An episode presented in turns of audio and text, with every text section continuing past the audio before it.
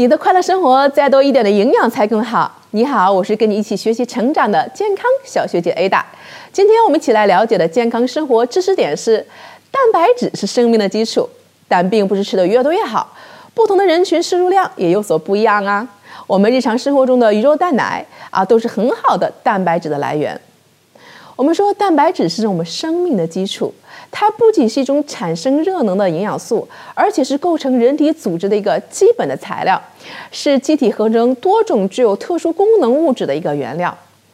我们的蛋白质占我们的体重大概在百分之二十左右，在体内啊参与组成各种组织和器官，比如说皮肤啊、肌肉啊、骨骼呀、血液呀、毛发和指甲等等。它呀还参与构成多种重要的生理活性物质。比如说催化生物化学反应的酶等等，那么人体内的蛋白质啊，并不是固定不变的，那么是处于不断的更新状态。所以啊，我们每天必须摄入一定数量的蛋白质，以弥补每天损失的量。那么蛋白质摄入量啊，是因人而异的。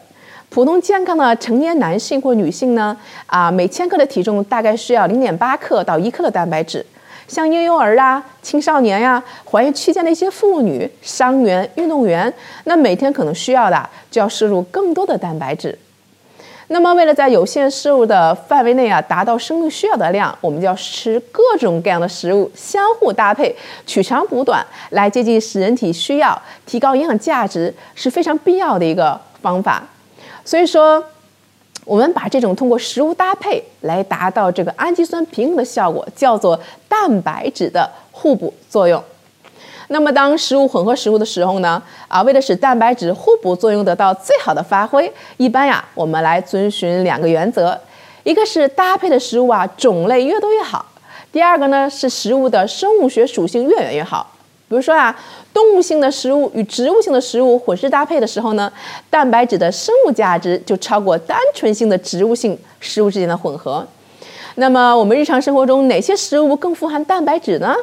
比如说牛奶呀、啊羊奶呀、马奶呀，包括一些肉类，牛肉啊、羊肉啊、猪肉啊，啊包括一些禽类，比如说鸡、鸭、鹅啊，包括一些蛋类，比如说鸡蛋呀、呃鹌鹑蛋呀、鱼虾等等。包括还有大豆，比如黄豆啊、大青豆和黑豆。此外呢，像芝麻、瓜子儿、核桃这些干果类的蛋白质含量也都比较高。好了，今天关于蛋白质的介绍你记住了吗？我们下期再见吧。